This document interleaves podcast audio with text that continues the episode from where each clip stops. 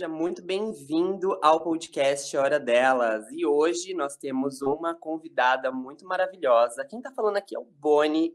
Eu vou chamar a Natália Nasrala, que é empreendedora, diretora criativa, ecopedagoga, para falar um pouco para a gente sobre moda e sustentabilidade, que é, so é sobre isso que a gente vai falar nesse episódio de hoje. Nath, conta um pouco para a gente como começou sua trajetória. Bom dia, lindos. Um prazer é, dividir esse espaço com vocês. Muito obrigada pelo convite, me sinto muito honrada.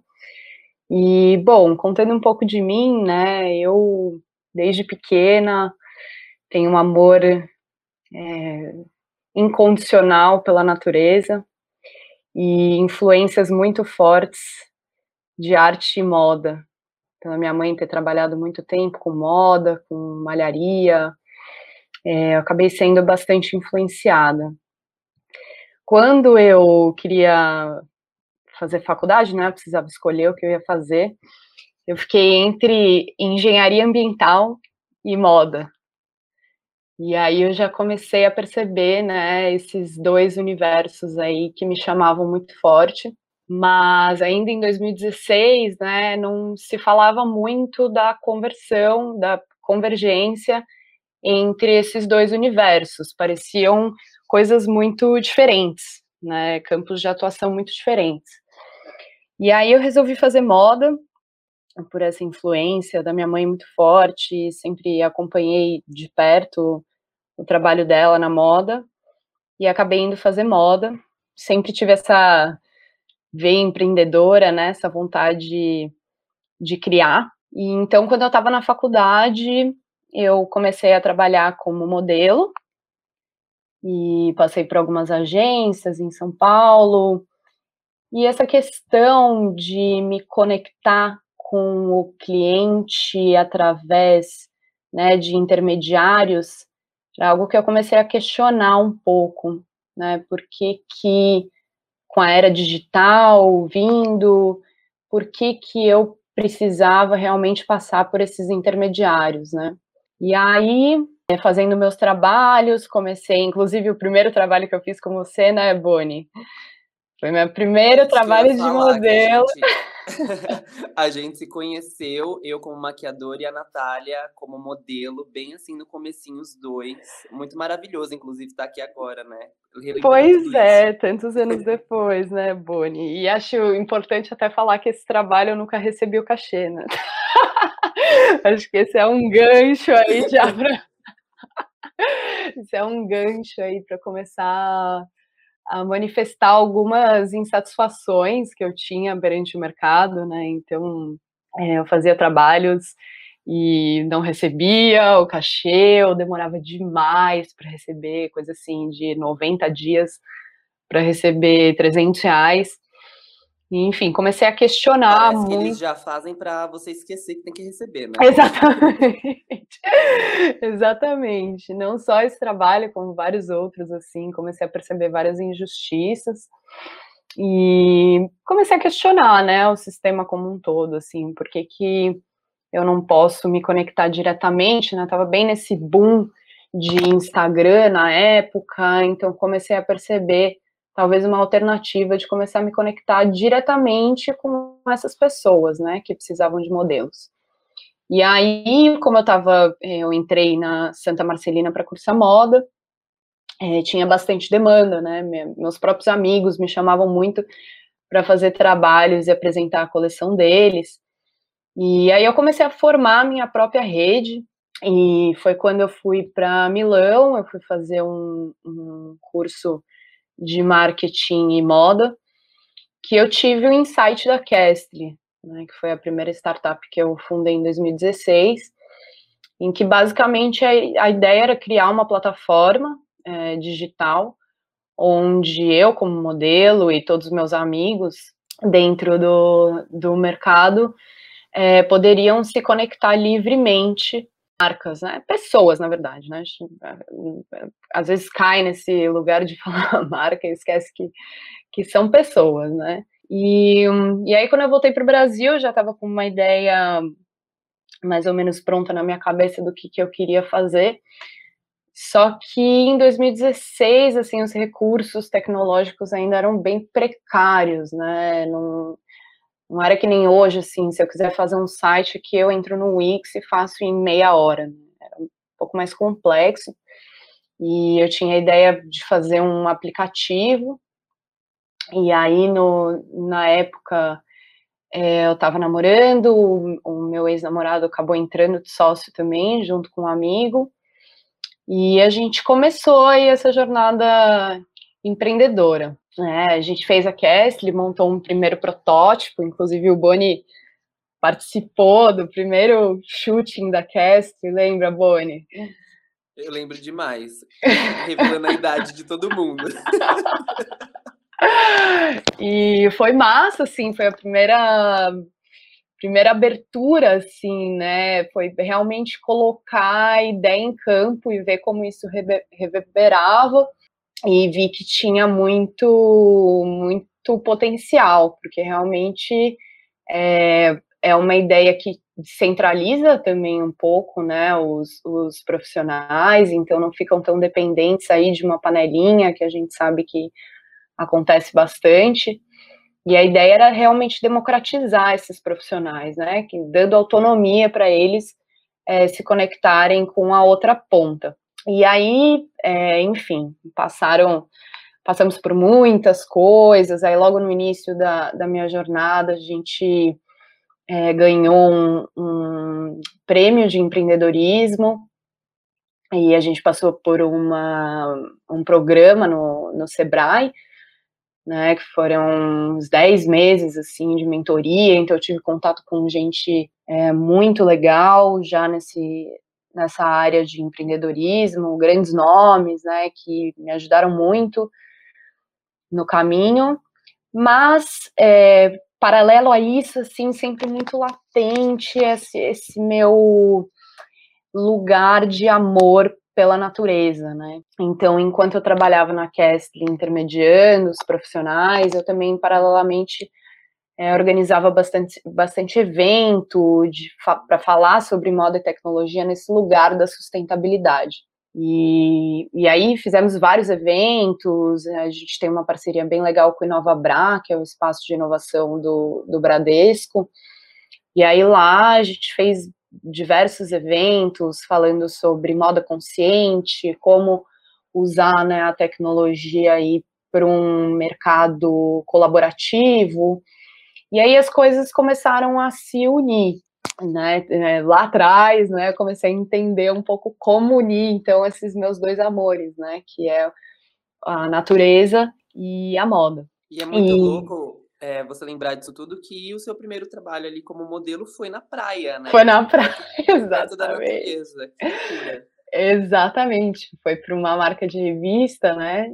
E grande até na época, mas é assim, sempre sempre andou lado a lado comigo, né? Esses dois temas mas só depois de um tempo que eu comecei a entender como que eu poderia unir né, esses dois conceitos. Cara, que demais, Nath. Obrigado por ter vindo aqui no nosso podcast, ter aceitado o convite, né, primeiramente.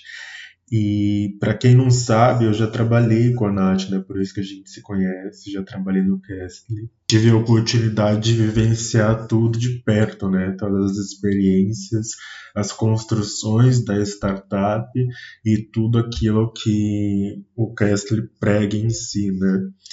E aí eu queria perguntar para você, Nath, a minha primeira pergunta aqui, sobre o Reconectar, que é outra startup que você fundou no meio da pandemia, né, desse cenário caótico que a gente está vivendo agora tendendo aí para o final dele, mas a gente não sabe até quando que vai rolar.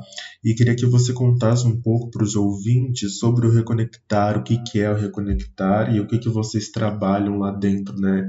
E por que, que ele é tão importante hoje, nesse cenário que a gente vive, por que, que a gente precisa dessa reconexão novamente com a natureza, com a ecologia, a sustentabilidade, todos esses termos importantes em pauta, né? É, então, até esqueci de mencionar você, né, Kaique? Você entrou comigo em 2017, finalzinho de 2016, bem no começo, né? E a gente fez uma parceria muito bonita, trabalhamos juntos até hoje, né? Trabalhamos juntos, andamos de mãos dadas aí. Mas então, falando um pouco sobre o Reconectar, né? Como eu falei, durante a minha trajetória na Castly, eu, eu comecei já a fazer alguns eventos, né? É, estudar bastante sustentabilidade. Então, eu comecei a, a realmente me aproximar mais desse universo, mas até então muito focado em moda, né? Então falando bastante sobre como usar a tecnologia é, para colaborar, né, entre as pessoas, economia compartilhada.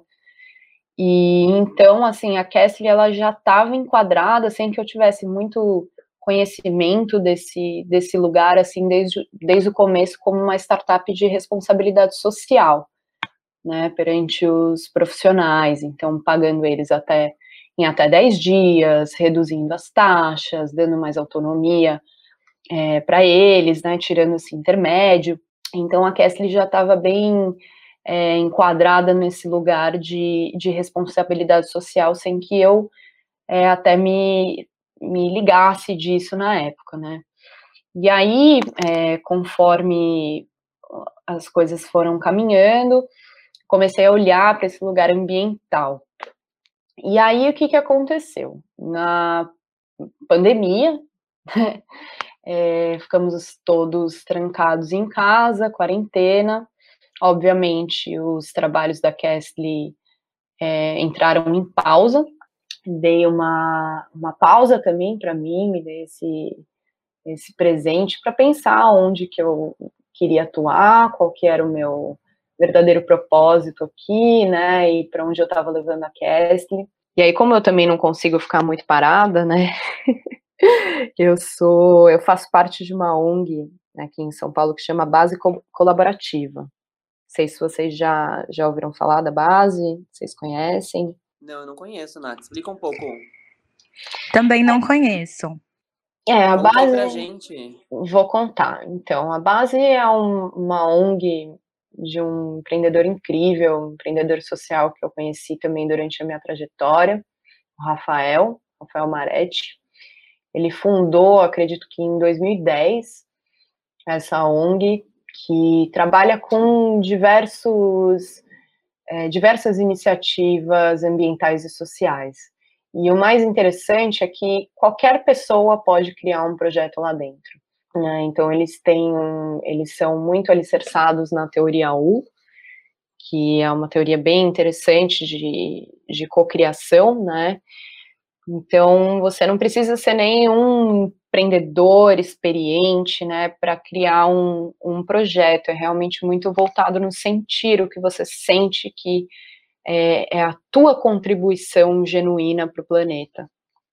E aí lá dentro você conhece pessoas maravilhosas e inspiradoras, né, que trabalham com diversas frentes lá, então tem trabalhos até é, desde construção de casas em áreas vulneráveis, até projetos, por exemplo, que é o Abrace-me, né, que eles vão em asilos e é, hospitais simplesmente para abraçar as pessoas. Então tem todos os tipos de projeto lá.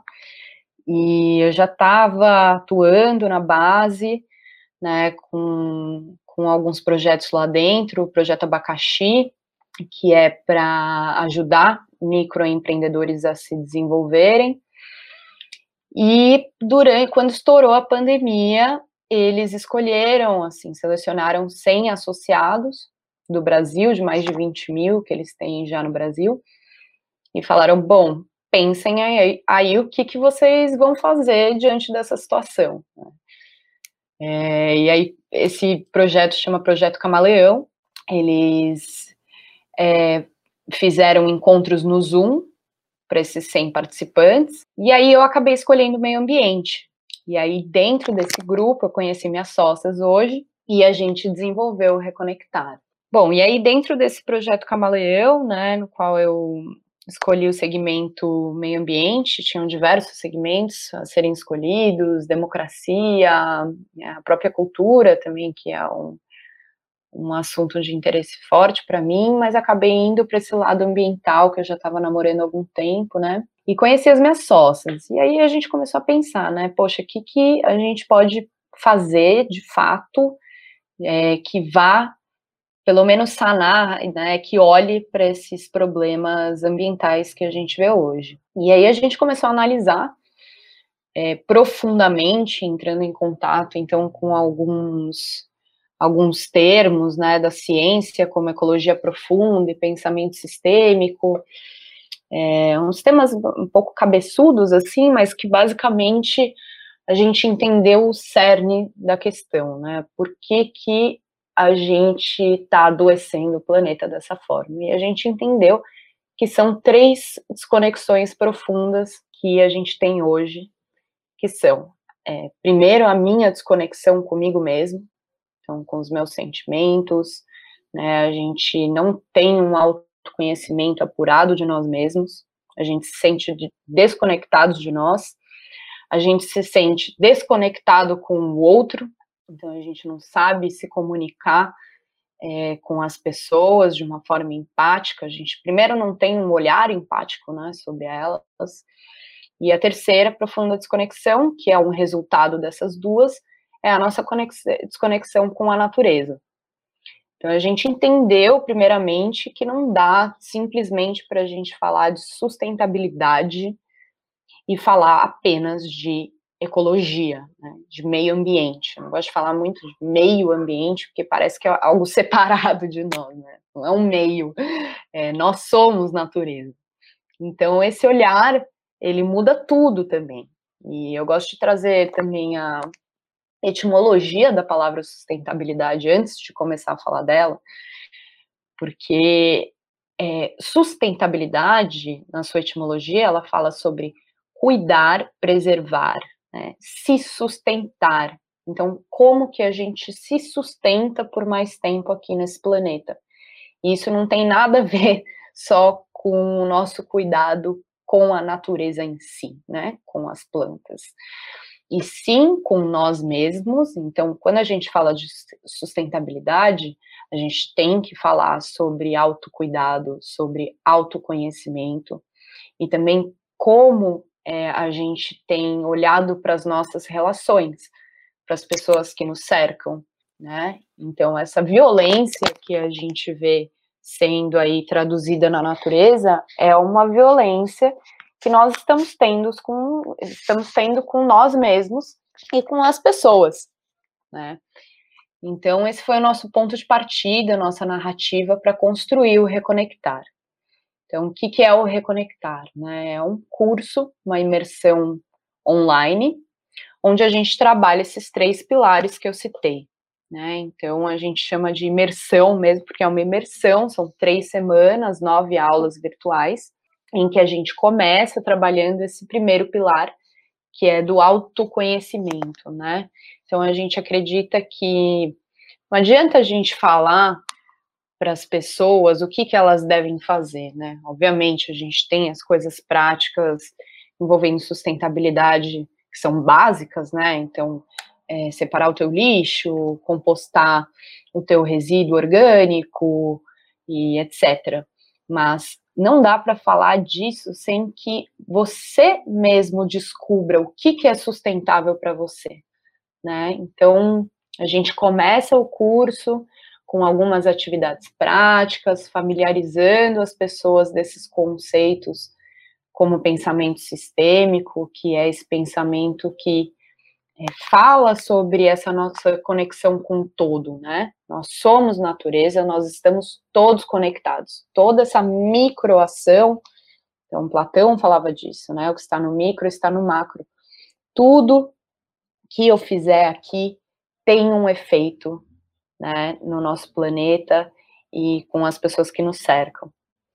Então, a, a gente trabalha primeiro essa, essa primeira semana, é, dando algumas teorias práticas, algumas atividades para você repensar como está a sua vida hoje, né, quais são os hábitos que talvez podem ser transformados.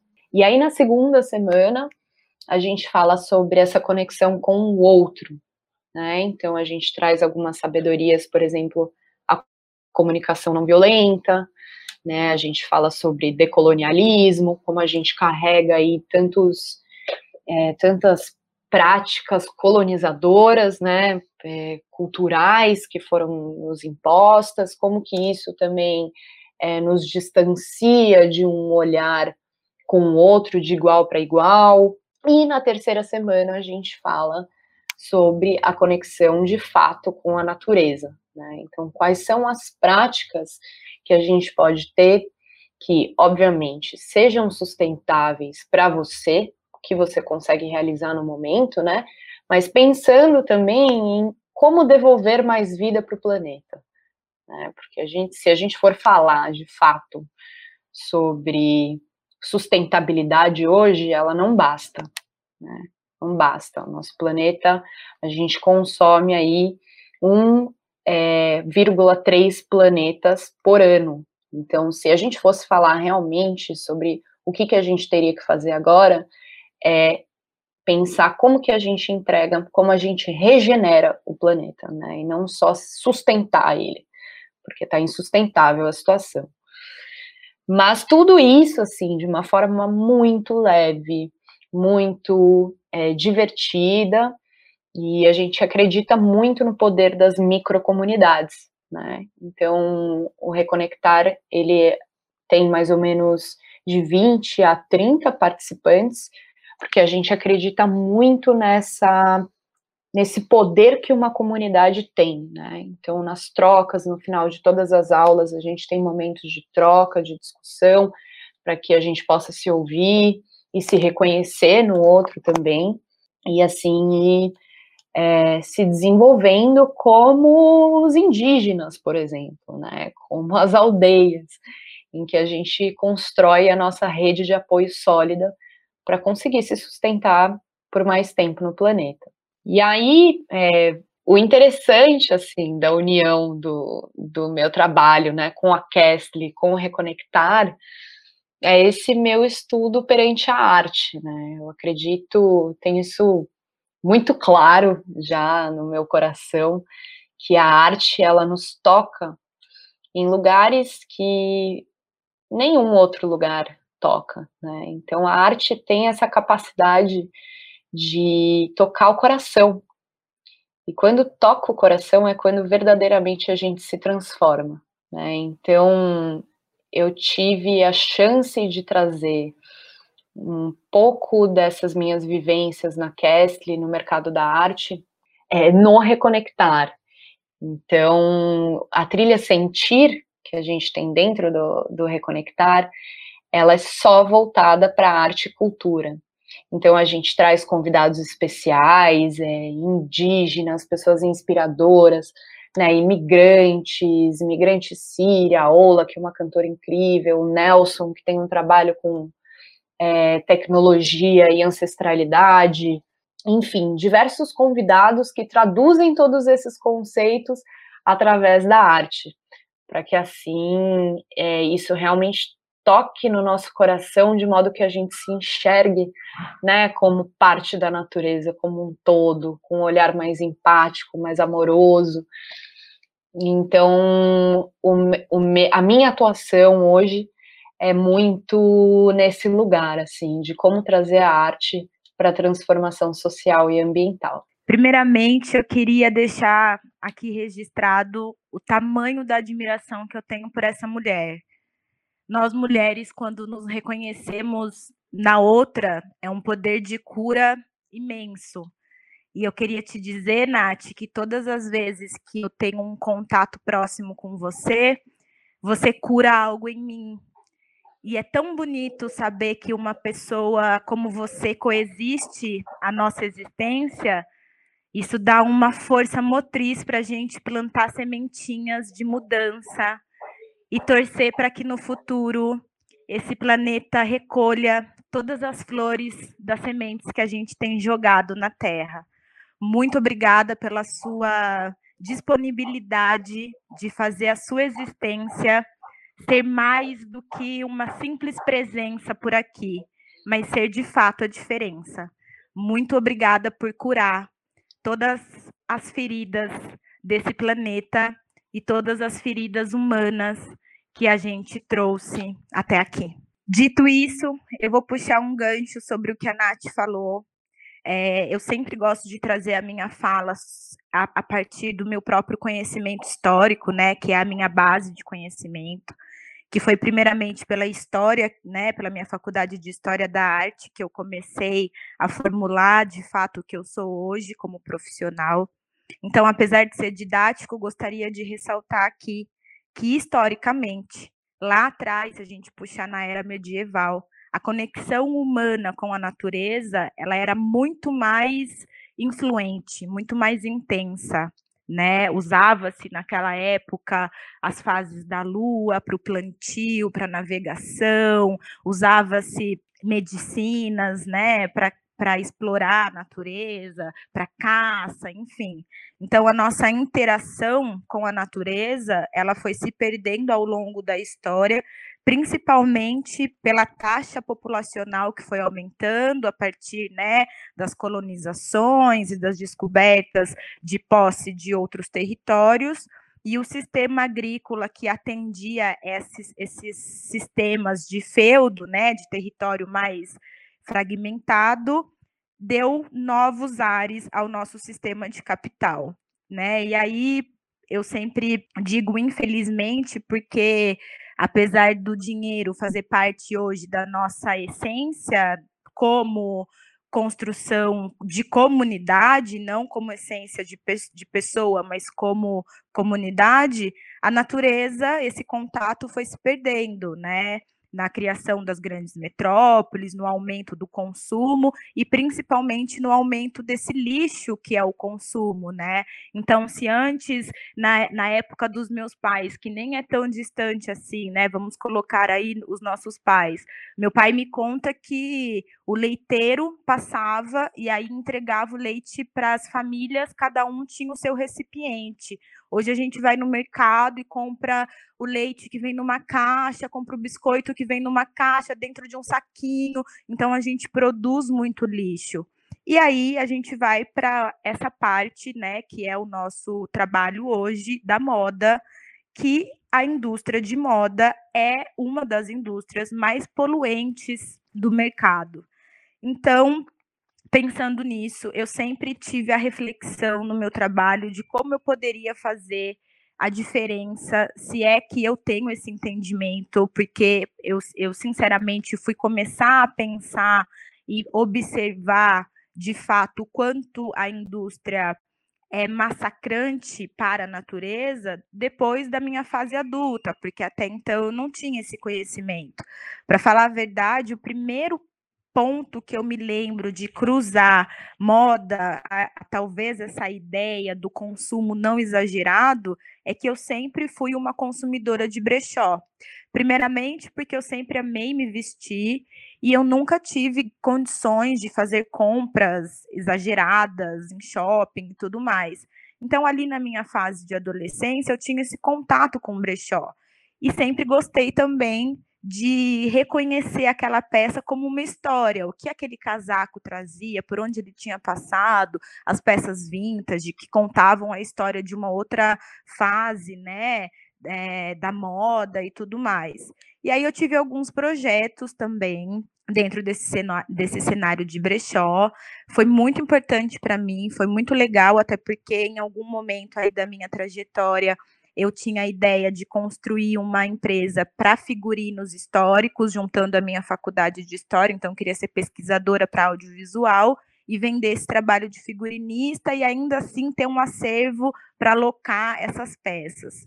Aí, enfim, acabou se perdendo esse projeto, porque de fato garimpar essas peças era muito mais caro do que eu imaginava e acabou não dando certo, mas enfim. E hoje eu vejo na, na época que eu tinha o brechó, há, sei lá, oito anos atrás, dez anos atrás, a ideia do brechó ainda era uma coisa mal vista no Brasil. Eu lembro que as meninas da minha época, assim, da escola, eu era a única que ia fazer compra no brechó, que usava coisas de brechó. Eu lembro que as pessoas tinham um pouco, assim, de né, de ranço, já existia um preconceito com essas roupas que já eram usadas, que tinham passado por alguém. E hoje eu percebo que existem projetos de brechós muito estruturados, de locação, de guarda-roupas comunitários, e é uma alternativa de reuso dessas roupas, né? Então, pensando é, também hoje no mercado de moda que visa um lucro muito exagerado, porque trabalhando dentro desse cenário do varejo, depois sair desse movimento do brechó e vir atender marcas maiores em São Paulo e tudo mais, apesar de não trabalhar com comercial e não ter essa ligação de fato com é, as métricas de lucro, mas nós sabemos que o empreendedorismo no Brasil visa um lucro muito mais alto do que na Europa, por exemplo, que uma empresa visa um lucro de, 30, de 20, 30, 40%. O varejo no Brasil já visa um lucro absurdo de 100 a 150%. Eu lembro que quando trabalhei como consultora de imagem de uma marca grande de fast fashion, além das coleções serem imensas, né, de produzir muitos produtos, aquelas coleções eram descartáveis, porque depois de um mês já era construída uma nova coleção, visando sempre um lucro absurdo em cima de cada uma delas, sem tempo de trabalhar e construir de fato uma ideia mais humana sobre o produto de moda. Então, dentro dessas amarrações, não sei se eu consegui passar por todas elas de uma maneira clara, mas eu queria deixar uma pergunta para a Nath, que é uma estudiosa no, no campo né, da, de trazer essa conexão, que eu acho que é o mais importante, a conexão humana, nos entendermos primeiro como parte do todo, somos um. A partir do um, os nossos recursos são finitos, assim como nós, né? O nosso ciclo de vida é finito, não ficaremos aqui para sempre. E nada do que está aqui também é infinito, podemos poluir tudo, desmatar tudo e depois vai dar tudo certo. Então, fica a minha pergunta: no mercado de moda hoje, com as referências reais que nós temos, Quais são as alternativas mais próximas dessa sustentabilidade para a moda, seja na criação, na execução ou até na manifestação, na intenção de tornar essa ideia educacional no sentido do reuso, né, do foi produzido nos recursos finitos da natureza. Bom dia, Belinha.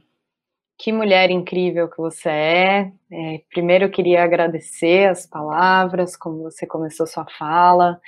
Realmente fez um, coração, um carinho no meu coração imenso. Então é um prazer imenso é, dividir esse espaço com você para que a gente possa aí se expandir, né, e construir novas narrativas.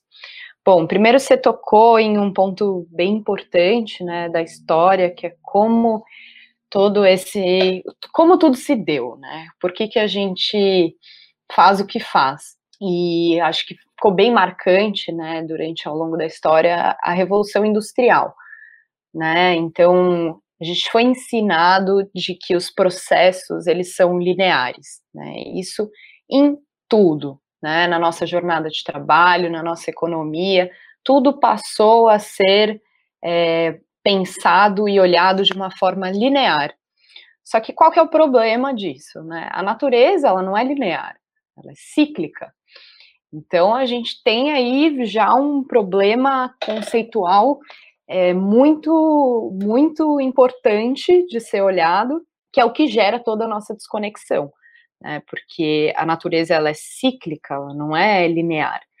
Então, a gente precisa pensar em tudo que a gente faz na cadeia produtiva inteira, de tudo que a gente é, faz, não só na construção, na elaboração de produtos, né, como é, em tudo, de serviços. Então, como que a gente consegue agora voltar, e os nossos ancestrais, eles ensinam muito isso para nós, né, como que a gente pode pensar, como você tocou é, nesse assunto, de finitude, né, porque nós não temos recursos é, naturais disponíveis para usufruirmos de forma é, desenfreada do jeito que estamos usufruindo. Então, a primeira mudança de mindset é realmente essa: como que a gente pode passar a olhar tudo que a gente faz de uma maneira cíclica e não linear. Então, tem uma fala da, da Isa Deson, que é uma amiga Kaique conhece, inclusive, uma empreendedora, uma pesquisadora incrível, que ela fala que lixo é um erro de design, né? Então, se você é, não pensou no que que esse produto que você está gerando, né, é, como ele volta para o sistema, para a natureza, como algo orgânico, né? Você pensou o seu processo criativo errado, né? De forma incompleta. Então, essa é a primeira coisa, Belinha. E aí você falou sobre o brechó. Né? Então, para mim, na minha opinião, Natália, o brechó ele vai muito de encontro com uma solução emergente para a gente olhar agora. Então, como que a gente consegue trabalhar com o que já existe, né? sem que a gente é, continue aí produzindo dessa maneira, que é insustentável para o planeta, é como a gente ressignifica materiais que já estão em circulação hoje. Né? Como você falou, a indústria têxtil é a segunda maior poluidora hoje, e não tem mais tempo para a gente ficar pensando em produzir. Então, não querendo desanimar né, os, os criativos da moda, mas eu acho que o olhar agora é como que a gente consegue criar em cima do que já existe. E o brechó é um exemplo maravilhoso disso. Nath, muito legal escutar você falar. É, eu acho que nós teríamos assunto assim para mais três horas assim para ficar falando sobre sustentabilidade, moda, enfim. Começou do mercado de beleza nas minhas mídias sociais. Eu comecei a falar um pouco é, no ano passado, logo quando começou a pandemia, sobre o consumo consciente para produtos de beleza, né? Porque como eu trabalho com isso há 10 anos e comecei a receber muitos produtos em casa, começou a me incomodar muito essa questão de quantas embalagens, quantos produtos pela metade e quantos produtos as pessoas não têm em casa que elas começaram a usar e aí de repente param. E aí eu tava com o Kaique uma vez, acho que há uns dois anos atrás, sentado em um bar e uma trans moradora de rua me falou, nossa, que pele bonita. Eu elogiei a dela, falei, imagina, sua pele que é linda. E ela me falou, imagina, Bi, toda vez que eu encontro no lixo algum produto, eu raspo, uso ele até o final. E eu comecei a incentivar as pessoas, se elas tivessem produtos em boas condições e que fossem vedados, né, que não tivessem contatos com o externo, que elas doassem esses produtos ou que elas repassassem esses produtos para frente principalmente para pessoas que necessitam, né? Eu sei que hoje, no meio da pandemia, é até complicado falar sobre isso, mas também acho um tanto hipócrita, né? Porque as pessoas elas têm tanto e acabam não compartilhando tanto, e tantas pessoas pegam do lixo os produtos para utilizar. Eu queria que você dissesse um pouco como que a gente pode é, aplicar a sustentabilidade para produtos de beleza, sendo que as pessoas falam tanto de skincare, de usar produtos de beleza, aí nos rótulos você vê que foi usado tanto lixo para se produzir aquele produto e a pessoa às vezes não tem nem uma alimentação boa e está aplicando tanto produto químico na pele com a esperança de ter uma pele bonita, sabe? É, eu queria que você desse aí um, uma resposta, um, sei lá, um, uma luz para a gente de como que a gente pode aí ressignificar o nosso, o nosso uso com produtos de beleza. Perfeito, Boni. Acho que você tocou em um assunto muito interessante. É, eu acho que a primeira coisa que a gente tinha que pensar. Óbvio que eu acho que isso dá para a gente fazer até outro, outro episódio para falar sobre isso, mas é, como a gente falou bastante, é super é, delicado a gente pensar nessa nesse universo da beleza, né, Boni? Aí você pode até é, falar isso, se, se você sentir também, concordar comigo, mas para a gente pensar primeiro né, em sustentabilidade, por isso que eu falo muito sobre o autoconhecimento, né, a importância da gente se conhecer e da autoaceitação. Então, não tem como a gente também não falar de sustentabilidade e descartar essa narrativa do o que, que é o belo, né? O que, que nos foi imposto. Então eu vejo que esse nosso consumo desenfreado, tanto na moda quanto no mercado da beleza, ele é porque é, a mídia nos diz, né, que a gente precisa dos produtos, a gente precisa comprar isso, a gente precisa comprar aquilo para buscar uma beleza aí estereotipada e, e para muitos inalcançável, é, inalcançável, né? Então, a primeira coisa é, é vir um pouco, a gente destrinchar, falar sobre beleza no seu real lugar de autenticidade, né? Porque cada um de nós possui uma beleza que nos é inerente e, e isso não está ligado com consumir produtos de beleza assim dessa forma em que estamos é, consumindo, né? Por conta de uma por gatilhos externos. Então acho que a primeira coisa é isso, é, é unir esse discurso da sustentabilidade. Já, já embaixo. Então, é, é, é isso que eu vejo que você traz muito também, né, nos seus conteúdos, na sua narrativa. É o, o que é belo em você, o que, que é natural para ti, né, e tentando aí colocar um pouco de uma armadura para tudo que a gente foi ensinado hoje, né? Que a gente precisa ter um cabelo liso, né? A gente precisa ter a pele assim, assim assado e realmente vir com essa essa desconstrução na narrativa da autoaceitação. Então, isso é a primeira coisa. A segunda é algo que você traz muito, Boni, também, que eu vejo no seu trabalho, que é, é a gente agora, e acho que na pandemia todo mundo teve contato com isso, mas de trazer autonomia também para nossa própria fabricação de produtos, né? E quem melhor do que a natureza para nos fornecer isso. Então, eu, particularmente na pandemia, aprendi diversas alquimias aqui com as minhas ervinhas, né? Então, eu tenho aqui uma hortinha com ervinhas e eu pego a camomila, coisa que você, inclusive, já me ensinou, né? De, de fazer chá de camomila, passar no rosto para desinchar. Então, eu acho que, é, primeiro, né? Toda essa narrativa de autoaceitação junto com essa autonomia da gente criar o que a gente sente que é bom para nós, para nossa pele, para o nosso cabelo, usando a natureza, pode ser aí uma combinação para a gente é, construir essa nova narrativa no mercado da beleza, sem que a gente precise ficar consumindo, consumindo embalagens, né, a todo momento. Então, criar as nossas próprias alquimias, né? E isso vem muito de uma intuição.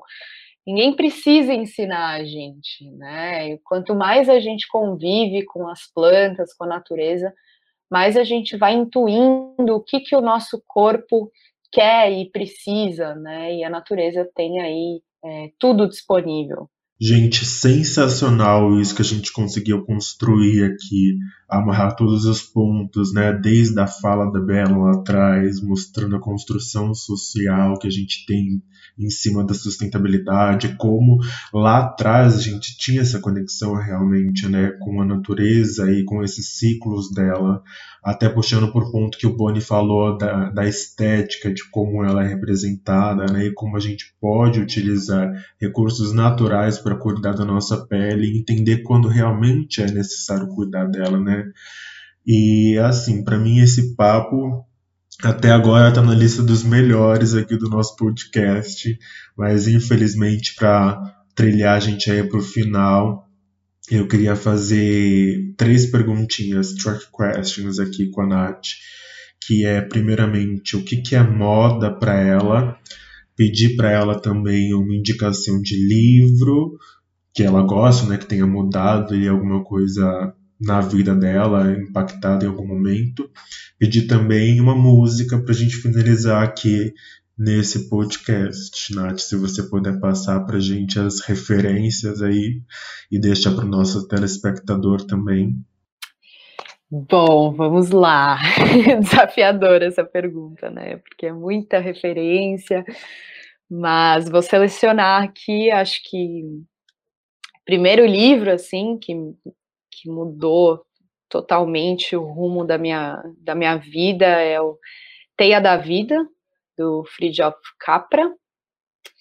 que é um físico e um escritor e um pesquisador é, ambiental maravilhoso, incrível. Ele tem uma linguagem muito acessível e, e esse livro é maravilhoso. Ele abre todo um universo, assim, no lugar da ecologia que eu gosto muito, que se aproxima aí muito nesse lugar de autoconhecimento, né? E, então é uma obra maravilhosa que eu recomendo a todos assim como todos os outros livros dele, mas em especial esse Até da Vida. É uma música, acho que é um mantra para mim, uma música clássica, assim, que eu gosto muito, brasileira, é Andar com Fé, do Gilberto Gil.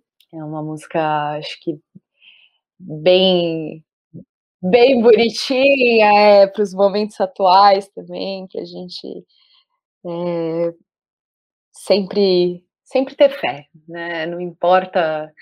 No final a gente está falando sobre espiritualidade, né? Sobre encontro com nós mesmos. Então isso não tem nada a ver com religião. Então eu gosto muito dessa dessa música porque ela fala muito sobre isso, sobre a fé.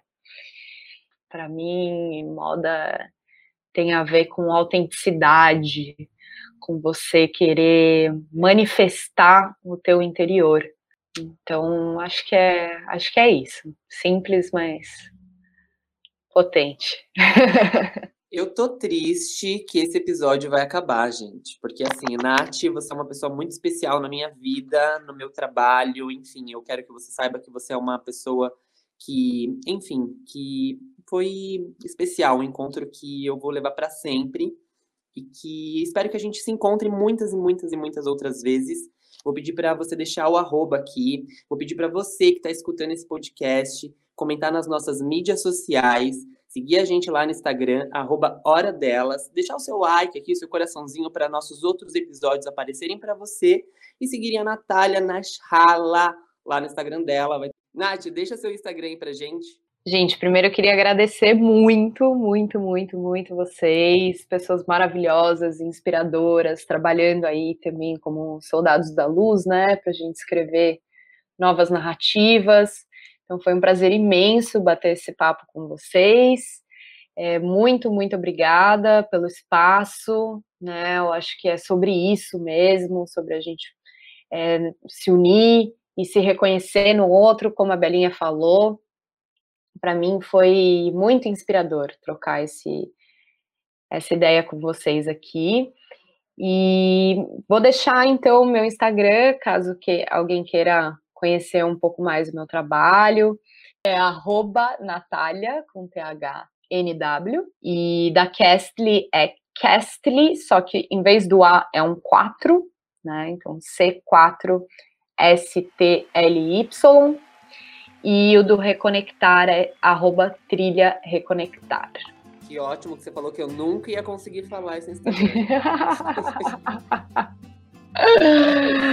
que ótimo, gente. Muito bom conversar com vocês. Espero que a gente grave um outro episódio, né? Falando sobre moto sustentabilidade, porque tinha muita coisa para falar. Quero aproveitar o finalzinho para agradecer mais uma vez a disponibilidade da Nath de vir aqui conversar com a gente, aos meus queridos companheiros desse projeto que já é um filho. Sempre a troca é positiva, linda, intensa e transcende muita coisa, cura muita coisa por aqui. E eu quero deixar meu mantra diário aqui, que é que todos os seres deste planeta e os outros que coexistem à nossa existência sejam livres e felizes. Arro, caminhos abertos a todos e que a gente possa se reconectar. Arro! Coisa linda! Obrigada, gente!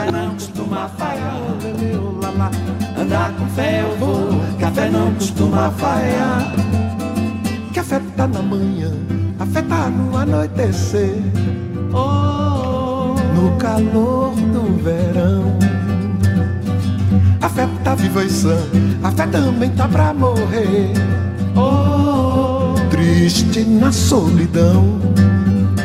Ah, andar com fé eu vou, café não costuma falhar. Andar com fé eu vou, café não costuma falhar. Andar com fé eu vou, café não costuma falhar. Andar com fé eu vou, café não costuma falhar. Certo ou errado até, a fé vai onde quer que eu vá. Oh, A pé ou de avião. Mesmo a quem não tem fé, a fé costuma acompanhar. oh, Pelo sim, pelo não. Ah, Andar com fé eu vou, café não costuma falhar. Andar com fé eu vou, café não costuma falhar. Andar com fé eu vou, café não costuma falhar. Oh, lele, oh, lá, lá. Andar com fé eu vou.